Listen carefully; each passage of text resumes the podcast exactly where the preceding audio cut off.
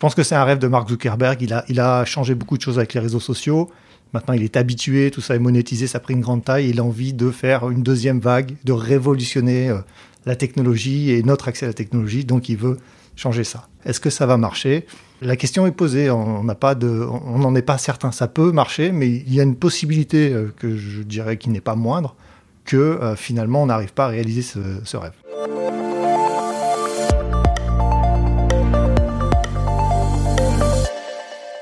Bonjour Lucas Perrodin. Bonjour Jérôme. Vous êtes fondateur de Moula Digital, un cabinet conseil qui aide les marques à se digitaliser, on va dire, hein, c'est le mot, euh, dans le secteur des, des, entreprises, à se numériser. Donc vous les conseillez pour aller sur les réseaux sociaux, le métavers, etc. Et puis également, euh, vous avez travaillé chez Meta pendant plusieurs années, ex-Facebook. Vous avez été directeur réalité virtuelle, réalité augmentée pour l'Europe, le Moyen-Orient et l'Afrique. Bah alors on va on va commencer par ça. On va parler de la réalité euh, augmentée et de la réalité virtuelle. D'après vous, Lucas Perrodin, est-ce que c'est, pour faire court, l'avenir d'Internet, comme le dit euh, par exemple notamment Mark Zuckerberg à travers le métavers? Alors c'est potentiellement l'avenir d'Internet, de manière partielle, à mon avis, hein, pour avoir euh, travaillé dessus pendant 4 ans. Euh, on va avoir plus de réalité virtuelle, on aura de la réalité augmentée. Ça va prendre beaucoup de temps, mais je ne crois pas que ce sera, euh, ou alors dans 15 ans ou 20 ans, euh, notre principale manière d'utiliser la technologie. Je pense qu'on restera dans des usages hybrides et que nos téléphones, nos PC ont de beaux jours devant eux. Parce que bon, je ne pense pas qu'on a envie d'être dans une version immersive et virtuelle de la réalité pendant un temps prolongé de manière récurrente. Peut-être pas forcément une aspiration mmh. qu'on a. Il faut peut-être qu'on rappelle bien le, le, distinguo entre réalité virtuelle et réalité augmentée. Réalité virtuelle, on est en immersion. Euh, ouais. C'est une autre réalité. Réalité augmentée, c'est en surimpression de la réalité. Donc on a des informations en plus qui peuvent être euh, de toutes sortes, hein, divertissement, apprentissage, euh, technique, des mmh. choses comme ça. On a l'impression que la réalité virtuelle, elle est déjà là, à travers les casques, Oculus, etc. Tandis que la réalité augmentée, il y a encore un champ des possibles assez phénoménal. Alors, euh, effectivement, la réalité virtuelle est plus concrètement présente aujourd'hui et accessible au grand nombre que la réalité augmentée. Parce que euh, bah, l'immersion, ça donne moins de contraintes techniques, tout simplement. Là, on est dans le hardware, il y a des contraintes physiques, il y a des choses à régler qui sont euh, du domaine de la physique fondamentale, sur les matériaux, les rendus, l'optique, etc.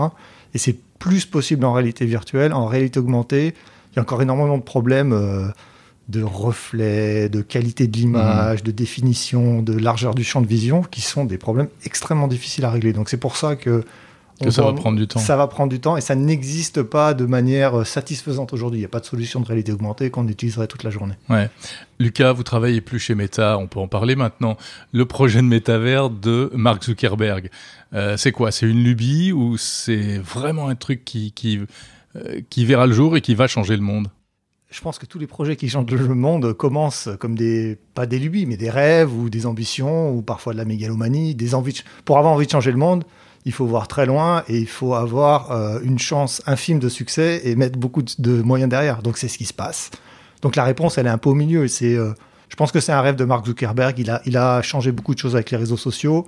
Maintenant, il est habitué, tout ça est monétisé, ça a pris une grande taille. Il a envie de faire une deuxième vague, de révolutionner euh, la technologie et notre accès à la technologie, donc il veut changer ça. Il met énormément de moyens derrière. Est-ce que ça va marcher?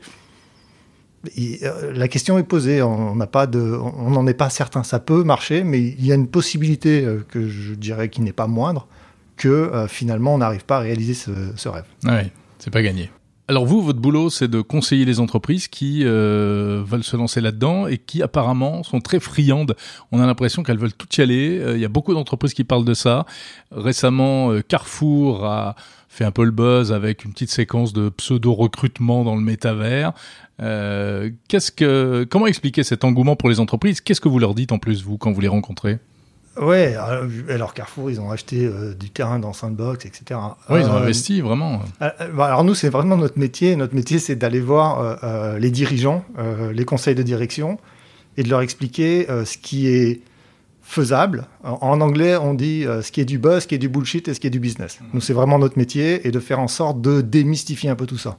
Donc euh, effectivement, euh, passer de un business traditionnel au métavers euh, d'une seule traite, c'est absolument impossible. Donc on a beaucoup d'effets d'annonce, on a beaucoup de déceptions, euh, des investissements. Enfin, on a des gens qui ont peur, en, anglais on dit FOMO, Fear of Missing Out, euh, qui ont peur de, de rater le train, Mhm. donc qui s'y engagent de manière un peu désordonnée. C'est plutôt ce qu'on voit en ce moment. Euh, la réalité, c'est que eh ben, les, les boîtes, pour être présentes dans les réseaux sociaux, dans les applications de messagerie et dans le métavers à terme et de faire du business dedans, il faut qu'elles se réorganisent, il faut qu'elles revoient leur technologie, il faut qu'elles revoient leur business model et qu'il y ait un gros travail de fond à faire. Et aujourd'hui, on voit plutôt un travail de surface.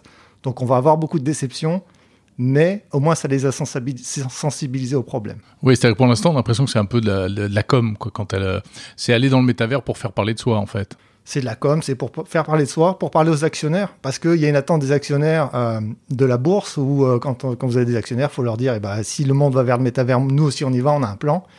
Après, c'est à double tranchant, parce que quand on a un plan qui n'est pas très crédible, ça peut marcher dans l'autre sens. Mm. Donc euh, il faut vraiment, par exemple, le narratif des investisseurs, c'est quelque chose sur lequel nous on travaille. Si vous travaillez pas sur votre contenu digital, sur vos paiements, sur euh, vos processus d'identification de vos clients, sur votre mesure sur euh, la privacy aujourd'hui, qui est un sujet majeur, et qui sont vraiment des, des- des chantiers de fond pour les entreprises. Vous pouvez aller raconter tout ce que vous voulez à Wall Street ou au CAC 40. Dans six mois, vous aurez un problème. Mhm. Mais le métavers, au fond, est-ce que c'est pas ju- juste une, une nouvelle interface? Alors, ça peut être euh, à minima, et il y a une. euh, derrière le mot métaverse, il y, a- il y a un champ sémantique qui est tellement large Ouais. que euh, chacun y voit un peu ce qu'il a envie d'y voir. Donc, ça peut être un jeu, euh, on en a parlé récemment, ça pourrait être Fortnite, on peut dire que c'est un métavers, hein, parce que on a un avatar et puis on interagit avec les autres et on, on- Voilà. on s'amuse ensemble. Et puis le monde continue à vivre même quand on n'est pas connecté, etc. Exactement. Et puis, euh, on- il y a une autre définition qui est celle, pour le coup, de Mark Zuckerberg, euh, qui est de dire tant que ça n'est pas immersif, ça n'est pas un métavers. Mhm. C'est à partir, c'est euh, en gros le, tag, la- le tagline, c'est être sur Internet ou être dans Internet. Quand on est dans Internet, on est dans le métavers. D'accord. Et alors demain, avec la réalité augmentée dont on parlait, est-ce qu'on sera euh, dans Internet? Alors, c'est une bonne question parce que il n'y a pas de consensus, euh, même dans la Silicon Valley, sur euh, le métavers. D'abord, euh, on a des gens comme Evan Spiegel, par exemple, qui est le fondateur de, Snapchat, qui lui dit que c'est une, vision qui est relativement hypothétique. Il n'y croit pas tellement. Il travaille plutôt sur une extension de ce qu'on fait aujourd'hui avec nos téléphones par des lunettes ou par des drones, par exemple. Mais donc, donc on n'est pas dans un métavers, on est dans une espèce de portefeuille de possibilités qu'on peut utiliser. Mhm. Et ça, euh, ça c'est la réalité augmentée. Est-ce que la réalité augmentée nous met dans le métavers? Euh, A priori non, à moins que euh, il y ait une certaine, ce qu'on va appeler une gamification. J'essaie de parler français. euh, Oui, la, gamification, bah, c'est le, le fait de, de rendre ludique et de, de- on est plus dans un univers de jeu en fait. Voilà, auquel cas on pourrait voir l'avatar des autres gens qui participent en réalité augmentée, Mm. euh, surimpressionné dans le monde réel, etc. Ça c'est possible. Bah, le- le- ce qu'on voit du métavers de, de Facebook et de Zuckerberg, c'est très ludique. C'est d'ailleurs ce qui fait que ça paraît pas très sérieux euh, pour certains. Alors, je pense que C'est des, bons hommes un peu. euh, Ouais. On a l'impression qu'ils sortent d'un film euh, d'animation, quoi. C'est les avatars. Alors ça, ça tient beaucoup d'abord à la culture américaine et au champ de diversité et d'inclusion euh, qui souffle euh, dans certaines parties des États-Unis, Mhm. notamment la Californie. Et c'est pour montrer que euh, vous pouvez être euh, celui ou celle que vous avez envie d'être dans le métavers et pas forcément celui ou celle que vous êtes physiquement. D'accord. Ah oui, c'est de- sous-tendu par euh, euh, cette, cette idéologie, au fond, euh, qui est très prégnante aujourd'hui et qui arrive aussi en Europe. Ouais, alors qui, qui- qui est positive, en, en tout cas en ce qui me concerne, mais effectivement, ça illustre beaucoup ça, et c'est pour montrer que euh, le métavers, c'est pas forcément euh, qui je suis transposé dans un autre univers. Ouais, ouais, ouais. Mais pour revenir à la question, les principales applications à court terme, ce sera dans le domaine professionnel, B2B. La formation, ça marche très très bien. Donc ça va remplacer la visio, les, les MOOC en visio, des choses comme ça Alors la visio, ça va prendre beaucoup de temps parce que euh, pour avoir fait moi beaucoup de meetings en réalité virtuelle, c'est très fatigant. Je peux faire une heure de meeting dans la journée en- de réunion en réalité virtuelle, mais après il fait chaud, enfin c'est compliqué. Ça, donc, donc euh, ça n'est pas prêt. Par contre, on a fait euh, de la formation avec Walmart, et ça c'est public, on peut en parler, en réalité virtuelle des, des employés des entrepôts. Et on s'est rendu compte qu'il y avait une bien meilleure rétention de l'information euh, au niveau accidentologique. On était sur des ratios bien plus performants parce que ils étaient plus impliqués en fait. Et quand vous faites un training en réalité virtuelle, vous regardez pas votre téléphone, vous ne faites que ça. et les informations rentrent mieux et donc la performance est meilleure. Donc ah ça, ouais, d'accord. Il y a qu'un effet euh, efficience en fait. Il y a un Ouais. facteur d'efficience qui est supérieur. Ouais. Et ça, euh, ça en B2B, c'est c'est de la productivité. Donc ça, ça va marcher euh, pas mal. D'accord. Qu'est-ce qu'il faut pour euh, Est-ce qu'il faut se préparer à ça? Est-ce que euh, euh, ça va changer des choses dans notre perception euh, euh, demain et euh, voilà la manière que le, le, le, le- numérique qu'on connaît aujourd'hui, les réseaux sociaux ou autres, ont, ont pas mal bousculé nos relations, nos, nos modes de vie. comment ça va impacter encore plus, d'après vous Alors ça, c'est un impact majeur. Impact sociétal. Pour, commencer, dissocier euh, la réalité de, euh, du, du- de la non-réalité Ouais. est encore plus compliqué. euh, Parce que, parce que quand la réalité augmentée ou la réalité virtuelle sera très performante, ça va être très difficile. Et puis notre cerveau va commencer à croire que des choses virtuelles sont réelles. Donc ça, euh, euh, euh, très très gros problème, problème de santé mentale, euh, problème de législation. Comment est-ce qu'on légifère dans le métavers? Aujourd'hui, il y a des, il y a des cas d'agression Oui. dans le métavers. D'agression sexuelle, d'agression physique. Sont-elles réelles ou pas? Ouais, Euh, ouais. comme- enfin, Là, là, euh, toute la partie régulation est, reste à faire. Et c'est un énorme chantier. Il y a une problématique d'acceptabilité sociale. Si moi j'ai des lunettes de réalité augmentée, que elle scanne votre visage, qu'elle me dit dans quel état psychique vous êtes et que je peux vous manipuler parce que j'ai plus d'informations que vous, vous ne les avez pas, est-ce que c'est acceptable? Ça, Hmm. c'est une grande question. Donc il y a énormément de travail à faire avant que ce soit euh, quelque chose d'acceptable dans la société. On a déjà un peu goûté à ça euh, avec les Google Glass quand elles sont sorties. Euh, qu'elles sont pas d'ailleurs vraiment sorties, hein, mais il y avait quelques exemplaires aux États-Unis. Ça se passait assez mal parce qu'elles pouvaient filmer. euh, et c'est cette espèce d'incursion dans la dans la privacy, dans la vie privée, qui était assez mal vécue. Oui, alors paradoxalement, elles étaient de mauvaise qualité et elles ne fournissaient pas ce genre de service. Ouais. Et elles disaient plus quelque chose sur les gens qui les portaient, qui était un peu. euh, ah bah, euh, tout- geek se devait d'avoir sa paire de Google Glass. Ouais, c'était le geek un peu arrogant, Silicon Valley, euh, milieu des années 2000, euh, qui Mm. voulait dominer, changer le monde, etc. Et, et- et donc c'était euh, c'était un certain ce qu'ils appellent les bros, les, les fraternités euh, euh, américaines de la Silicon Valley. Donc ça les a rendus relativement détestables. Mais euh, mais oui, donc ça c'est un- un- une, une bande-annonce de ce qu'on pourrait voir euh, de manière bien plus importante si on avait ces technologies Mm. accessibles au plus grand nombre. Ces technos de réalité virtuelle, de réalité augmentée, vous les connaissez bien parce que vous avez, euh, vous connaissez euh, et depuis longtemps des, les chercheurs qui travaillent là-dessus euh, dans la Silicon Valley. Vous les avez fréquentés, vous avez vu toutes les toute l'évolution en fait. Alors, je les ai vus. euh, moi, ceux que j'ai vus n'étaient pas principalement dans la Silicon Valley, mais à Seattle, Ah, parce que c'est là que sont. C'est là que ça se passe? euh, Enfin, pour Facebook, les, les Reality Labs avec euh, Michael Abrush, qui est euh, un ancien de Bell Labs, qui est, qui est vraiment un, un- un scientifique euh, unique dans le monde. Et j'ai eu la chance de discuter avec lui, de le rencontrer d'ailleurs. Il nous parlait des, des, des problématiques dont on parlait tout à l'heure, c'est-à-dire euh, euh, ben, euh, physique fondamentale des matériaux pour le rendu, Mhm. des choses comme ça. Mhm. Il nous disait, euh, nous, on est, enfin, ils sont chercheurs, mais ils ne savent pas quand ils vont trouver. Donc, euh, il y a vraiment euh, une, une inconnue dans, dans, la, dans le temps. Est-ce que ça va prendre deux ans ou est-ce que ça va prendre 20 ans? Lui il n'est pas capable d'y répondre. Et il cherche, il nous parlait plein de choses, la spatialisation, du- l'importance du son dans la réalité virtuelle, comment ça rentre dans votre épaule et ça remonte et ça vibre dans vos os. Et si ça n'est pas rendu correctement, ça vous rend malade ou ça ne rend pas la réalité virtuelle crédible, etc. Donc euh, j'ai vu tout ça, ouais, c'était fascinant.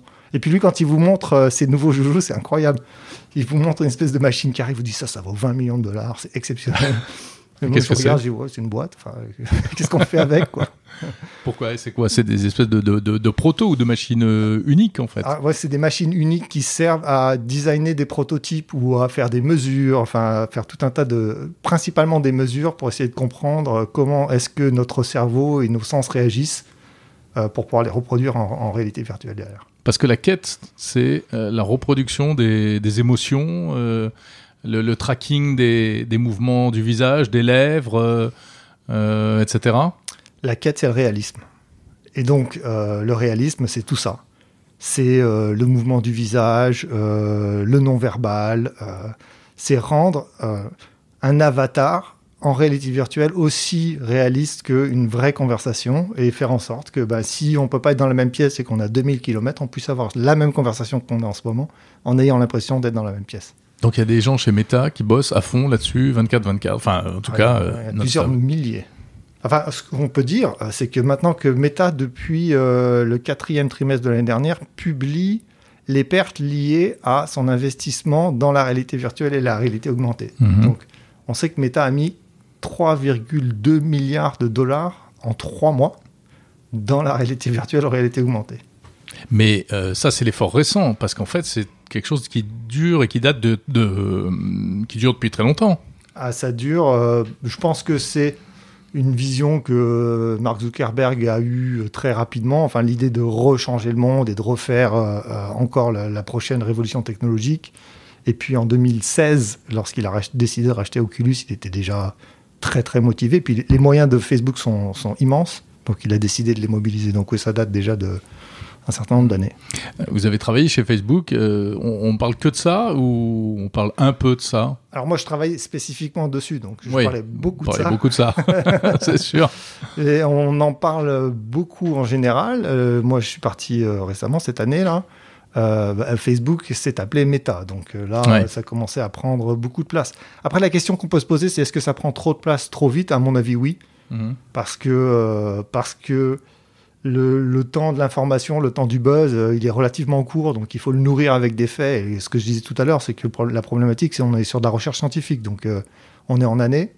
Là, il y a un certain nombre d'annonces. Alors, je ne voudrais pas dire de bêtises, je crois qu'elles ont été faites. Ah. oui, oui, oui, elles ont été faites. Oui. Si elles l'ont pas été, c'est bien, allons-y. Non, non, mais elles l'ont- elles l'ont été parce que j'ai vu un tweet de, de Boss, qui est le, le CTO maintenant, de, qui était le boss de mon boss avant, mais maintenant qui est le CTO de, de Facebook. Euh, donc, oh, les lunettes de réalité augmentée qui étaient prévues dans les deux ou trois années à venir ne vont être que pour les développeurs et pas pour le grand public. Donc ça, ça repousse l'agenda. En gros, tout l'agenda a été repoussé de, à mon avis, de 2-3 ans minimum. Donc on est passé de, de 2 à 3 ans à 5 à 6 ans déjà. Zuckerberg a récemment a présenté un, enfin il l'a pas vraiment montré, hein, mais un, un nouveau casque de réalité virtuelle qui s'appelle Cambria. Oui. Et on a vu passer une petite vidéo où l'appareil est pixelisé, euh, mais par contre la promesse c'est que, bah, évidemment, c'est encore plus réaliste. Vous le connaissez ce casque? Euh, oui, alors je l'ai essayé. Euh, J'en ai vu, ai vu, les versions prototypes. Euh, oui, alors c'est réalité virtuelle, réalité augmentée. C'est mixed reality.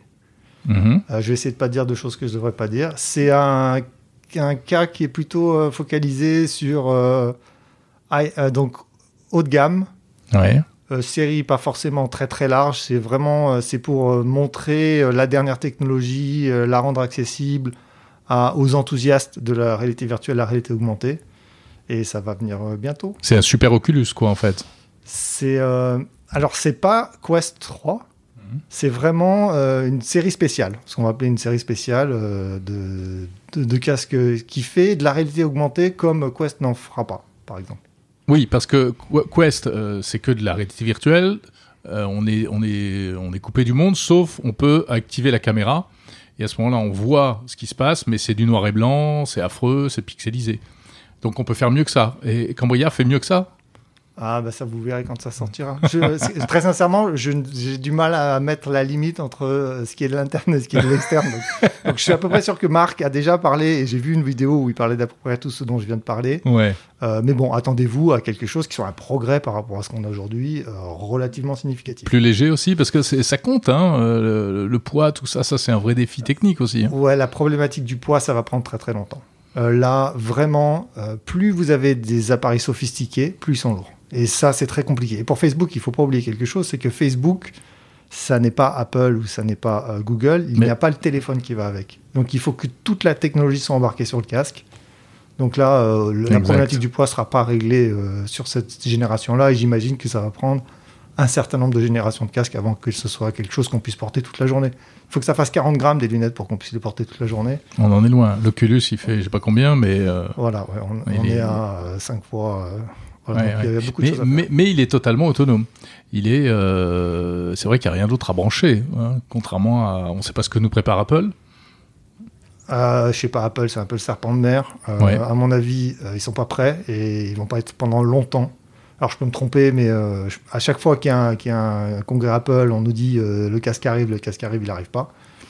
Hmm. C'est possible. Les dernières choses qu'on a entendues, c'est que ce serait plutôt un accessoire de l'iMac, ce qui en fait un cas d'usage totalement différent, plutôt Oui. ce qu'on voyait avant avec, euh, Avec la PlayStation. voilà, enfin, PlayStation, le avec Rift. Moi, j'ai Ouais. vécu le passage de Oculus Rift, donc on avait besoin d'un PC gaming avec une carte graphique très très puissante, Tout à fait. capteur dans la maison, à Quest, euh, tout est sur le casque. Mhm. Là, on a vraiment vu une multiplication euh, des unités. Euh, le marché adressable s'est vraiment étendu de manière très très importante. Donc ça, c'est bien. Après, enfin, si c'est vraiment un, un élément, un accessoire de l'iMac, l'iMac, c'est une petite part de marché des PC. Euh, c'est des, des gens qui ont un très fort revenu disponible, donc ça pourra marcher très très bien. J'en sais rien, je fais en toute théorie. Mhm, Mais mhm. en termes d'impact euh, euh, sur le marché, ça restera relativement limité. Oui, bon, après c'est comme beaucoup de produits Apple, hein. Ils sortent un casque audio, il coûte trois fois le prix d'un casque normal, voilà. C'est vrai, mais euh, je pense que tout le monde veut refaire le coup de l'iPhone. Quoi, hein. Ouais. Euh, bah, c'est vrai que visiblement Meta a plus d'avance euh, et, et quand même parmi les plus les plus avancés. Alors, on parle de marché, Meta, c'est le marché aujourd'hui, en Mhm. réalité virtuelle. et Facebook en réalité virtuelle, ça donnera quoi? Alors, Ça existe déjà un petit Oh. peu avec Horizon. Horizon quoi? Parce qu'il y a plusieurs horizons là. Il y a Horizon de Workrooms, alors, Et- Horizon World Horizon World, Ouais. Horizon World évidemment. Ouais, Workrooms c'est pour la, la partie business et Alors, ouais, la situation est très fluide. Et chez, Facebook, c'est comme ça. Tout est très fluide. hein. Les produits, euh, les, les produits sont, euh, sont rebrandés, euh, enfin, euh, fusionnés, etc. Donc, ouais, tout est, c'est Horizon, Horizon World. ouais. Et là, c'est un réseau social. On peut eh ben, être avec les avatars de ses amis, dessiner ensemble, rigoler ensemble, etc. Alors, ce qui est intéressant, ce qui va être intéressant, c'est le rôle des influenceurs là-dedans, parce que aujourd'hui, dans les réseaux sociaux, euh, 70% des gens qui sont sur les réseaux ont- sont abonnés à des comptes d'influenceurs. Et on n'attend pas la même chose d'un compte d'influenceur que d'un compte d'amis. Donc, euh, euh, il va y avoir toute une économie des influenceurs dans, dans, dans ce, dans ce, ce système-là qui reste à déterminer, qui a un peu commencé, hein, parce que ça a été annoncé. ouais. Mais euh, euh, Il y là- aura- Il y aura des, des influenceurs du métavers exactement, dans le métavers. exactement. Et euh, dans le métavers, ils auront des opportunités de revenus infiniment plus élevées que dans les réseaux sociaux. Pourquoi? Parce que le métavers, c'est un monde virtuel. Aujourd'hui, les influenceurs gagnent leur vie. euh, c'est un peu fragmenté. Il y a plein de sources de revenus. Il y a du sponsoring, il y a de l'affiliation. Ils font des produits dérivés, ils font du contenu payant. Ils ont un petit peu de revenus de la publicité, mais ça, c'est très faible. Donc, Mm. tout ça, c'est très fragmenté. Mais principalement, ils font la publicité de produits et de services d'autres sociétés.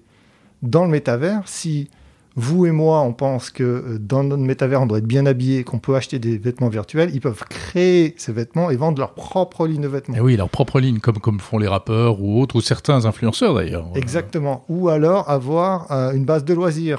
Ou alors avoir un casino, par exemple. Si vous êtes dans des Decentraland aujourd'hui, euh, moi, quand, à chaque fois que je vais dans des Decentraland, je regarde où il y a du monde, il y a du monde dans les casinos. hein, et donc, euh, ils peuvent retenir tous les fruits de l'exploitation euh, euh, de ces choses-là et être la marque, au lieu de faire de la pub pour la marque. Donc, évidemment, leur rôle dans la chaîne de delivery de, de valeur, elle, elle change, ils en retiennent beaucoup plus. Ouais. C'est un Eldorado hein, pour les, pour les créateurs. Pour les créateurs. Et Ouais. plus que pour les entreprises traditionnelles? Alors pour les entreprises, il va y avoir des perspectives, mais il va falloir qu'elles s'adaptent. Et euh, aujourd'hui, on a des entreprises qui sont encore en train de s'adapter au e-commerce et euh, au marketing digital. Donc elles ont déjà pris ces deux vagues-là et elles sont relativement euh, en arrière par rapport à ces vagues-là. Il il y a ce qu'on appelle des digital natives. Nous, par exemple, on travaille avec L'Oréal. Et L'Oréal, leur problème, c'est que euh, il y a sur les réseaux sociaux des influenceurs qui ont créé leur marque de cosmétiques et d'un coup ont Ah pris un point, deux points, trois points de market share. De... C'est La, la disruption dans toute sa splendeur. Enfin, le... Et ouais. Et L'Oréal, c'est une marque centenaire euh, avec euh, des centaines ou des dizaines de millions dans la publicité chaque année. On a un influenceur qui a euh, 3 millions de followers, qui met euh, 20 000 euros dans, le- dans une ligne de produits et qui va leur prendre 3 points de part de marché. Oui, mais enfin, ces produits, il faut bien les fabriquer. L'Oréal, on sait qu'il y a une expertise derrière, il y a, il y un sourcing des produits, il y a des, des chercheurs, il y a des années de, de Ah brevets euh, en chimie, etc.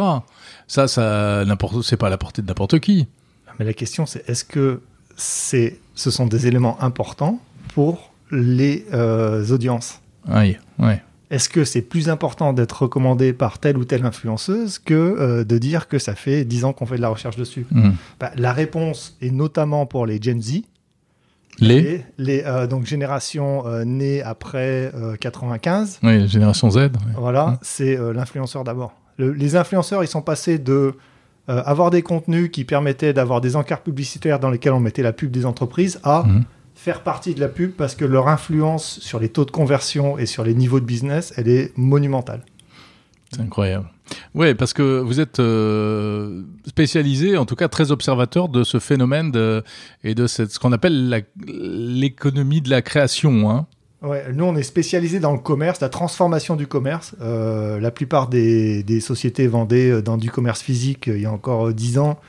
Et le e-commerce, c'était 1 ou 2% et on disait est-ce que ça, est-ce qu'Amazon va marcher, etc. Maintenant, il y a la vague Covid, le e-commerce, c'est 20 des achats tout le monde est encore en train de s'adapter et de manière très difficile parce que la gestion du changement c'est difficile. Et là, on a des gens qui vont acheter sur les réseaux sociaux. On peut parler de ça, euh, la grande différence parce qu'on pense que le e-commerce et les réseaux sociaux c'est la même chose. Hmm.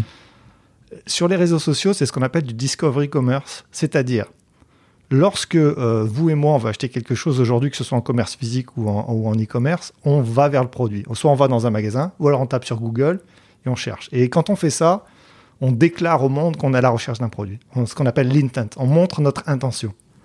Et après, on commence à chercher. Et puis, à partir du moment où on tape sur Google, il y a tout un tas de, choses qui se mettent en place. il y a des enchères qui arrivent en 2 millisecondes. Il y a des centaines d'entreprises qui, qui, euh, mettent des enchères pour nous montrer leur pub et nous montrer leur pub, etc. Dans le Discovery Commerce, l'algorithme vous connaît tellement bien qu'il vous connaît presque mieux que vous-même. Et moi, ça m'est arrivé. C'est là où vraiment j'ai eu euh, le déclic. En gros, il va vous montrer des choses pour lesquelles vous ne vous êtes pas encore dit que vous avez envie de l'acheter. Mais quand vous allez le voir, vous allez dire, pas toutes les fois, mais euh, allez, on va dire une fois sur dix, vous allez dire, ah, mais ça, je vais l'acheter maintenant. C'est-à-dire que je n'en ai pas démontré l'intention. Je ne savais pas, je n'avais pas eu cette conversation avec moi-même du désir de ce produit, mais quand je le vois de manière impulsive, je vais l'acheter parce que l'algorithme est tellement fin qu'il sait déclencher cette chimie. Et ça, pour les entreprises, c'est une énorme conséquence parce que je ne signale plus mon intention. C'est-à-dire, c'est incroyable. Enfin, c'est sur, euh, c'est basé sur quoi? Sur les, les, les, les historiques, les. Euh, L'historique de, de, consommation et donc le profilage de, des consommateurs? Il y a 900 euh, points de, de données euh, euh, géographiques, sémantiques, démographiques.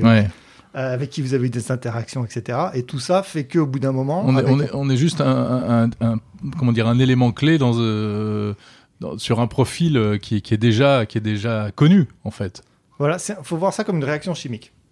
En gros, l'algorithme, il voit toutes les molécules et il voit le moment où s'il rajoute une molécule, ça fait de la matière. Et ben, c'est exactement ça qu'il fait dans la Discovery Commerce. Alors, c'est pas à chaque fois. Hein. Encore une fois, ça va être 10% de nos achats. Mais pour une entreprise, si vous n'êtes pas là à ce moment-là, la grande différence avec le commerce classique où je vais dans un magasin, où je recherche sur Google, quand je vais dans un magasin, je cherche sur Google, cette entreprise, elle a plein de chances de montrer sa pub sur le chemin parce que je vais, je vais réfléchir, je vais faire des allers-retours, je vais y aller. Enfin, il y a plein de chances. Le problème du Discovery Commerce, si vous êtes une boîte, que vous n'êtes pas présent au, moment où la chimie arrive, on ne revoit plus jamais ce client parce que le client décide et achète en même temps. Et c'est pour ça qu'on aide les entreprises à comprendre euh, sur quelle partie de leur gamme c'est performant, comment est-ce qu'on peut être présent, comment est-ce qu'on crée du contenu digital, comment est-ce qu'on crée des prix, des, des moyens de paiement pour pouvoir être là et créer cette chimie avec le client, être le premier à, à faire la conversion parce que personne d'autre n'en aura la chance après. Et donc ça, dans le métavers, ça donnera quoi? Alors ça, dans le métavers, ça donnera la même chose en encore plus important. On parlait tout à l'heure des, est-ce qu'on doit se préparer euh, au métavers? Ce qu'on sait déjà, c'est que euh, les contenus immersifs, en termes d'engagement émotionnel, sont beaucoup plus forts sur nous.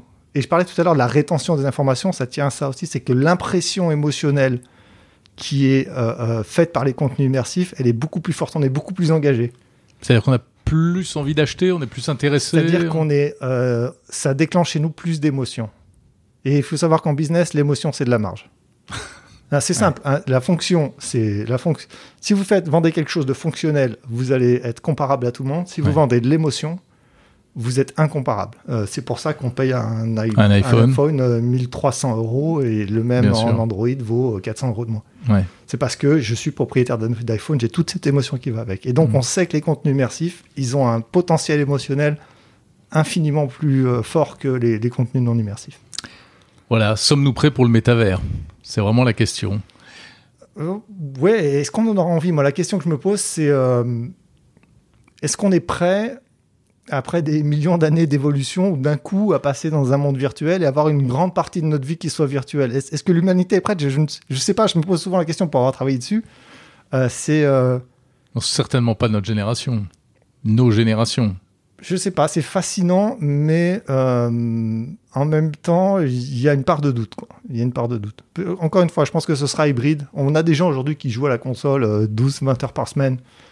Je pense qu'ils n'ont pas de problème à être dans le métavers. Oui. Euh, voilà, donc mais c'est pas forcément un idéal de vie pour, non. pour beaucoup de gens. Et ce ne sera pas des milliards d'utilisateurs par jour, comme on peut le voir aujourd'hui avec nos téléphones portables, par exemple.